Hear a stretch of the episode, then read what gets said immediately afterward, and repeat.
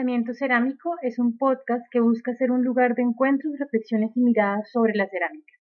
Desde Dega Ceramista hemos querido compartir esta serie de entrevistas realizadas a investigadores y creadores relacionados con la cerámica, los cuales nos han brindado su conocimiento y experiencia. Te invitamos a seguir esta iniciativa.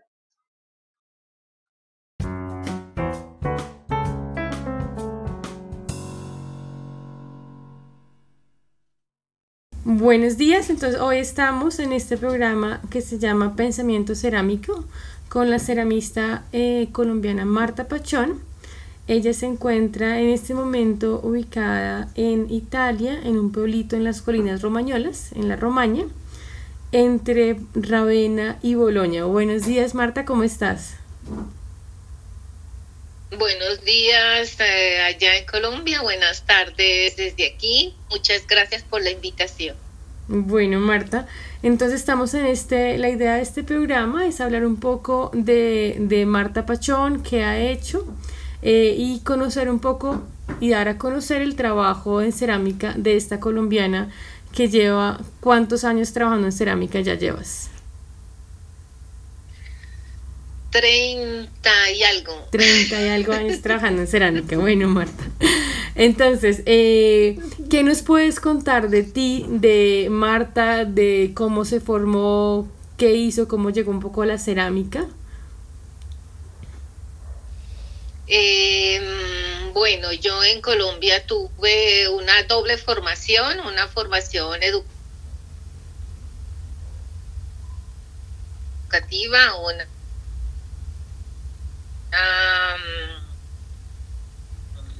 me gradué y en educación y como educadora. Eh, después eh, me vine a Italia a hacer una especialización en Grecia y porcelana y terminé quedándome en Italia. Mm, bueno, la, la, cerámica nació hace muchísimo tiempo, cuando yo era todavía una niña y en ese momento yo no tenía ni idea que era la cerámica, pero me gustaba mucho la plastilina y los medios, todo lo que era tridimensional, más que dibujar.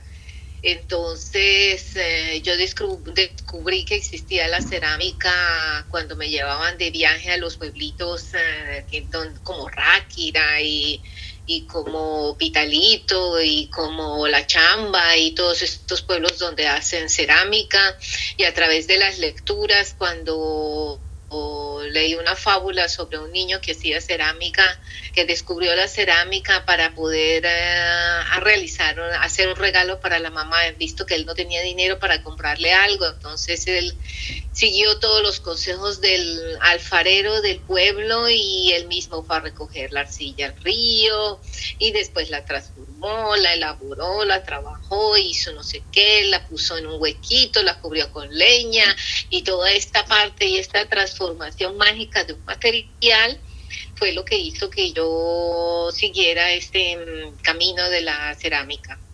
En eh, Colombia yo tuve una formación, la formación de Bellas Artes, yo partí como pintora y, y dibujando, pero después me quedé con la cerámica porque es un medio más complejo, pero es un medio que permite hacer muchas más cosas que la pintura y que el dibujo. Eh, con él se puede hacer todo, con la cerámica se puede hacer todo, todo, todo. Ya estando en Italia ya cambiaron muchas cosas porque pude conocer otros materiales más resistentes que la terracota. Descubrí el grés, la porcelana, viajé mucho a Asia y esto me permitió seguir eh, ya la vía de la porcelana. Entonces eh, ahí estoy. En, estas, en, en, ese, en estos proyectos estoy con, eh, trabajando los últimos 15 años trabajando con la porcelana. ¿Cómo, cómo llegas a, encontrar la porcelana y por qué decides quedarte, digamos, trabajando en este, en este tipo de, cerámica? Bueno, sucedió que yo trabajé por mucho tiempo en Colombia en grandes formatos, eh, murales grandes, con placas grandes, tenía la oportunidad de de coser piezas en hornos grandes, muchas veces iba a usar los hornos de alfarería de las fábricas de ladrillos y trabajaba en grandes formatos, pero a mí me gustaban las cosas como más finas, como más delicadas, pero la, terracota y el gres no te lo permiten.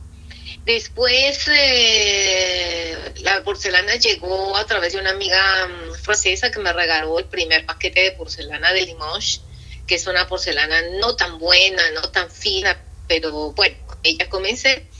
Y descubrí que este material eh, es fino, te permite hacer cosas delicadas y de una extrema digamos, muy delgadas, casi transparentes, las láminas como yo las quería, y que podía ser de una escultura, podía ser joyería, podía ser instalaciones sonoras, eh, descubrir la translucidez, que eso era lo que más buscaba yo, que no la puedo tener con la terracota, no la puedo tener con el grés, solo la, la porcelana, ciertas porcelanas, no todas, solo la porcelana te puede dar todas esas otras em, facetas de la cerámica que no había tenido antes.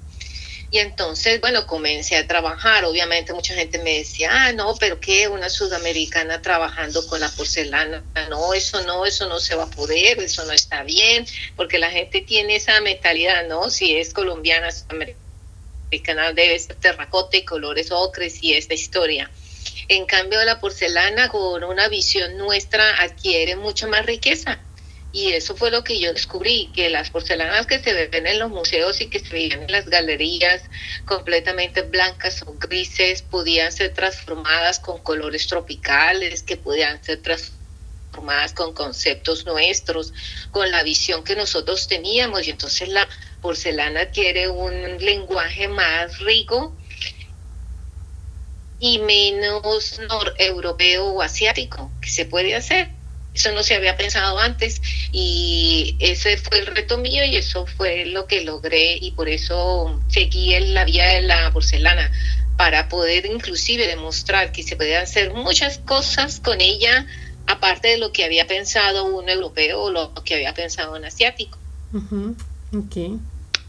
Y, tu trabajo, digamos, ¿cuáles son como los referentes que tienes en tu trabajo? ¿Cómo, cómo fue llegando ese trabajo a lo que hoy tienes ya consolidado?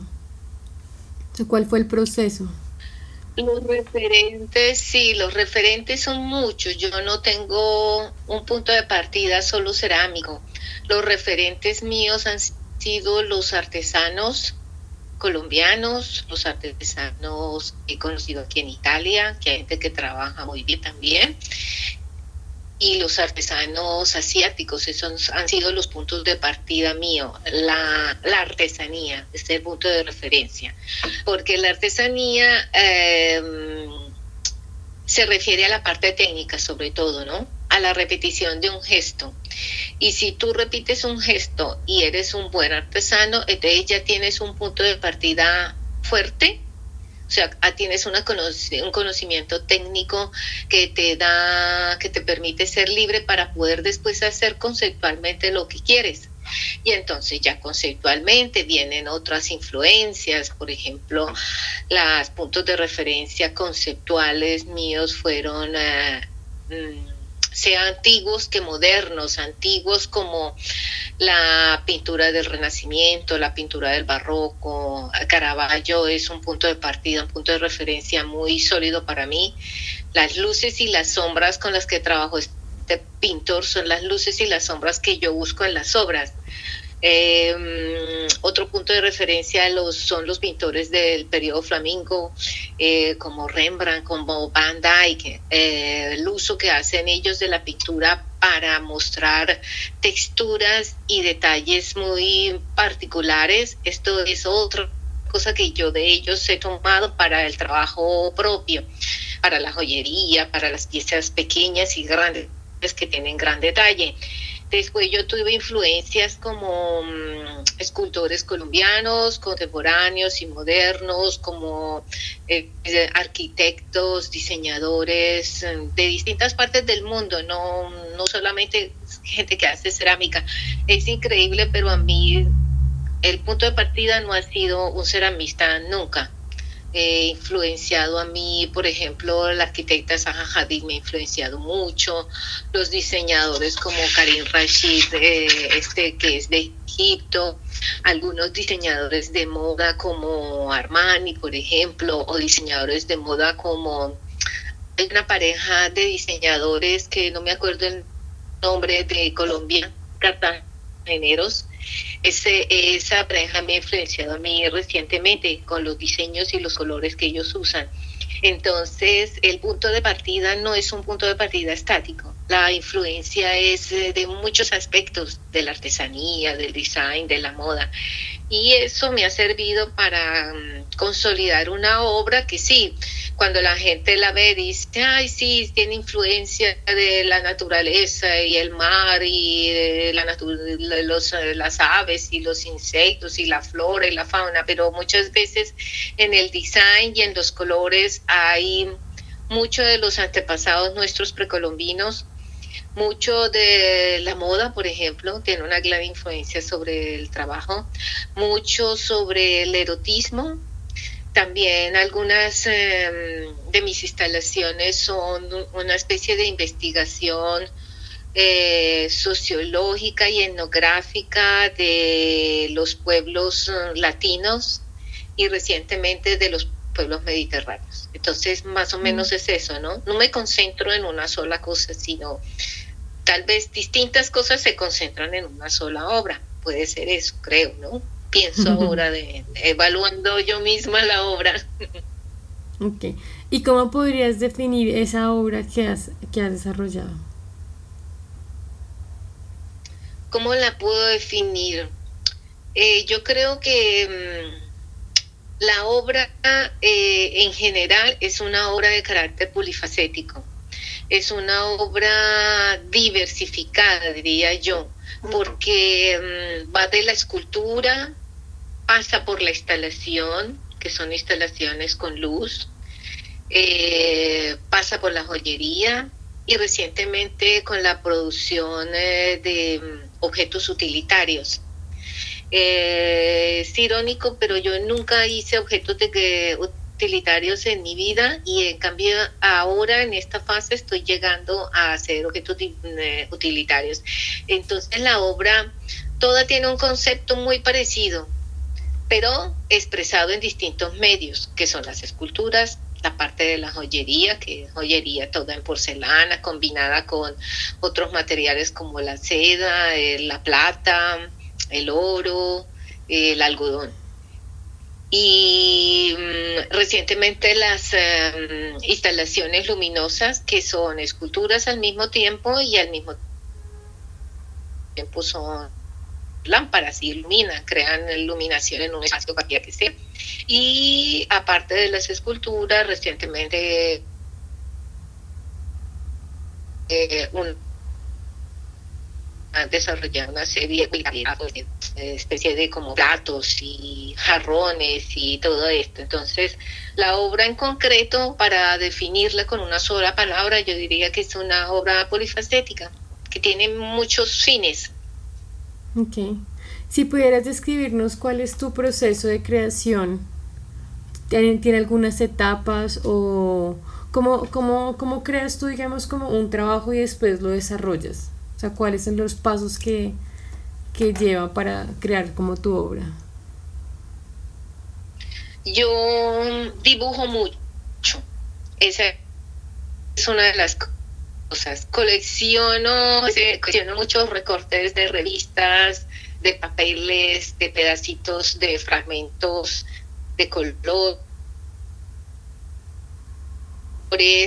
Tengo muchas cajas llenas de como de pequeños detalles de colores, de texturas, que después me dan la idea de lo que voy a hacer.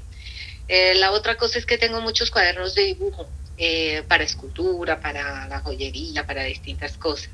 Y estos cuadernos de dibujo muchas veces comienzan con escribiendo como una especie de carta, como una narración, como una, como una misma carta que me escribo yo a mí misma, contándome el concepto de algo o la historia de, como si fuera la historia de algo, de, de una persona, de un viaje, de, de un objeto y después yo comienzo a diseñar, porque como la cerámica es tan compleja y tienes que pensar en todo el proceso, porque tienes que pensar cómo va a quedar y si es con porcelana tienes que pensar que no se tenga que caer, que hay que ponerla de cierta manera en el horno.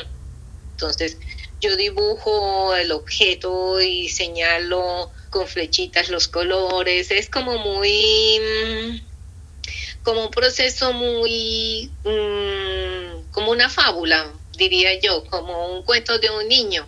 Eh, pero entonces a mí me, yo escribo los colores, cómo van a ser las texturas, el tipo de porcelana que voy a utilizar, que más o menos uso cuatro tipos de porcelanas y escojo una para esa pieza y escribo qué tipo de porcelana es, más o menos las dimensiones, tendré que hacer un molde, la voy a hacer acolada o la voy a hacer a, con pasta y también describo las terminaciones, la temperatura, describo qué color voy a utilizar, cómo va a ser colgada, cómo va a ser usada, todo eso. Entonces es como un cuaderno que muchas veces, y cuando hago las primeras piezas, estoy anotando los defectos.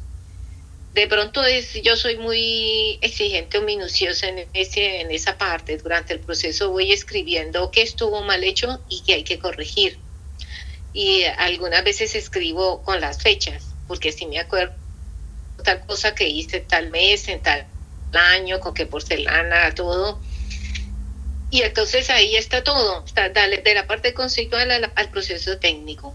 Y así yo entiendo, muchas veces cuando ya las obras ya están definidas, después de varios meses que has, repetido, has hecho la repetición del proceso y todo, entonces ya puedes, yo me hago como una especie de tarjeta de esta obra y la describo totalmente como es, como estuvo hecha su concepto de dónde viene su historia, y mm, qué la inspiró y su proceso técnico, hasta el proceso técnico, porque si es una obra que yo después la, quiero volver a recrear, no siempre es fácil volver a acordarse las temperaturas, los porcentajes, eh, todo.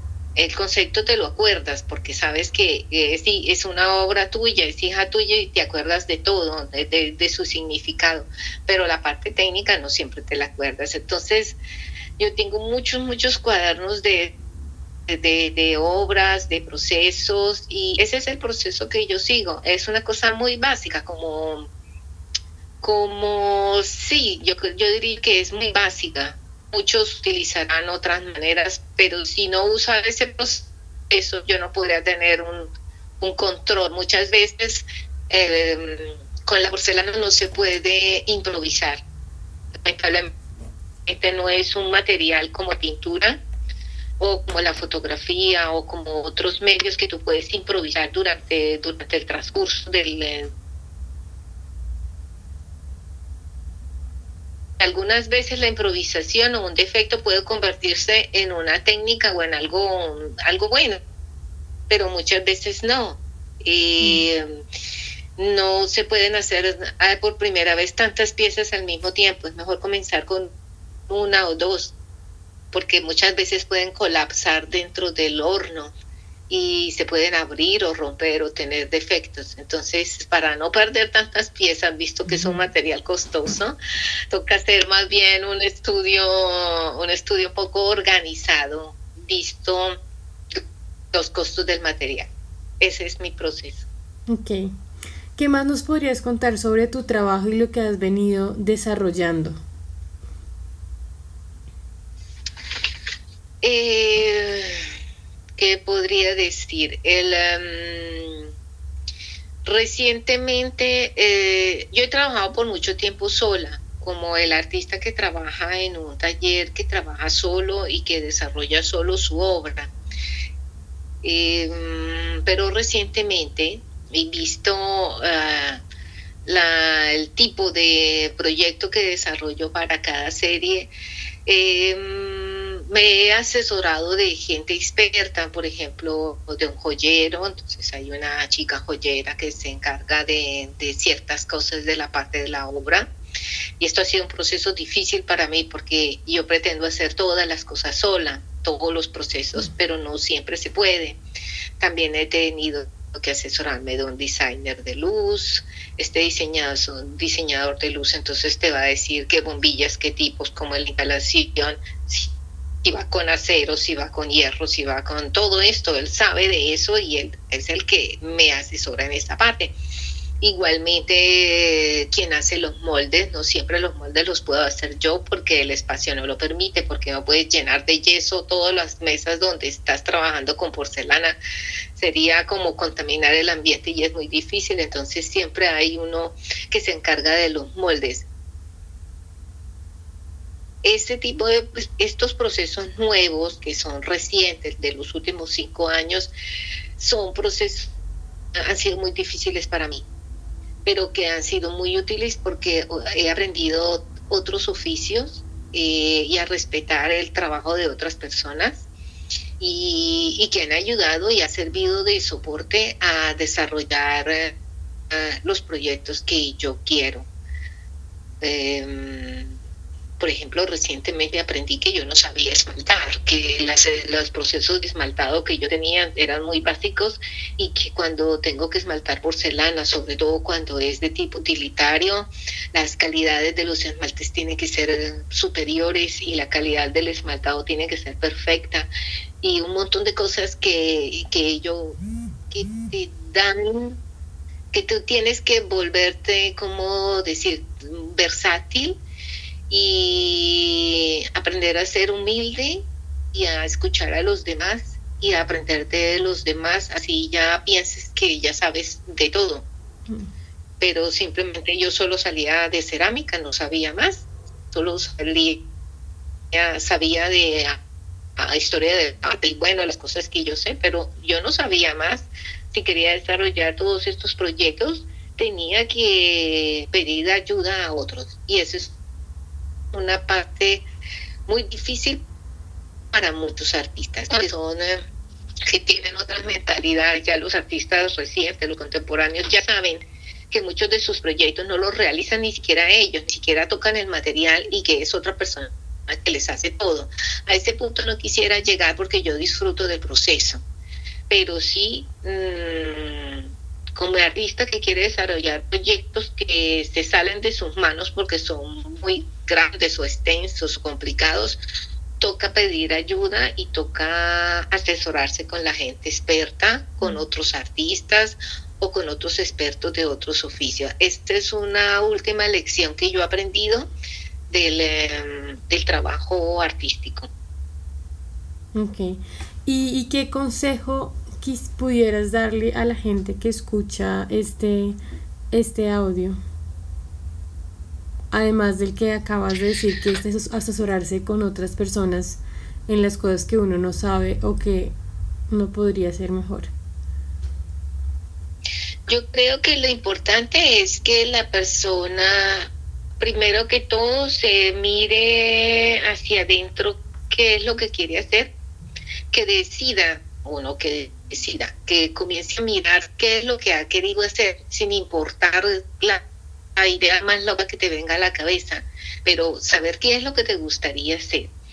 Y una vez que, que uno sabe qué es lo que le gustaría hacer, entonces definir qué es lo que se va a preparar que en sus estudios le ha faltado algo, entonces que se prepare, porque si uno tiene los conocimientos técnicos y teóricos básicos, puede ser bien, bien desarrollados, es como tener alas y como poder volar. Si sabes, si conoces bien un oficio, dices, ah, yo voy a hacer, eh, no sé, cerámica, no sé, el grés, entonces pues tienes que conocer el grés bien a profundidad, saber con qué es este, este material, cómo se maneja los diversos tipos de grés, los hornos para el grés, las cocidas, los cómo se usa, cómo se, todo, todo, todo, todo, todo o sea, a, de verdad conocer un oficio. Y entonces ahí sí vas a desarrollar el proyecto que, que te dé la gana. Antes no.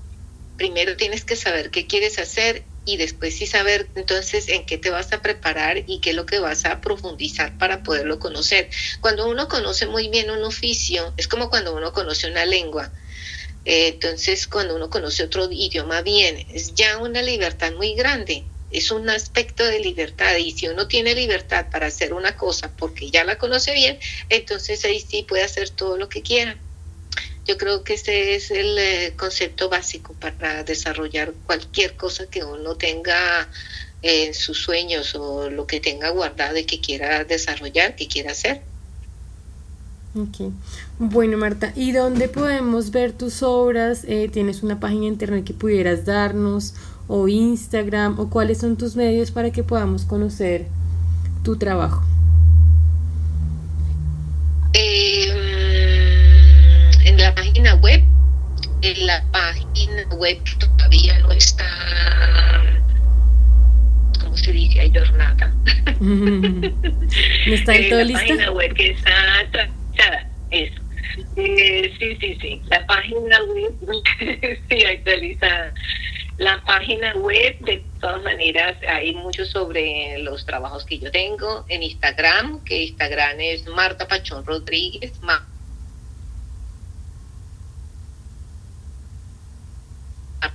Facebook, que apunto, también en Pinterest hay muchas eh, obras con, eh, bajo el nombre de Marta Pachón Rodríguez. Y bueno, ahí se encuentran muchas de las piezas, eh, sea las recientes que viejas, y a tra-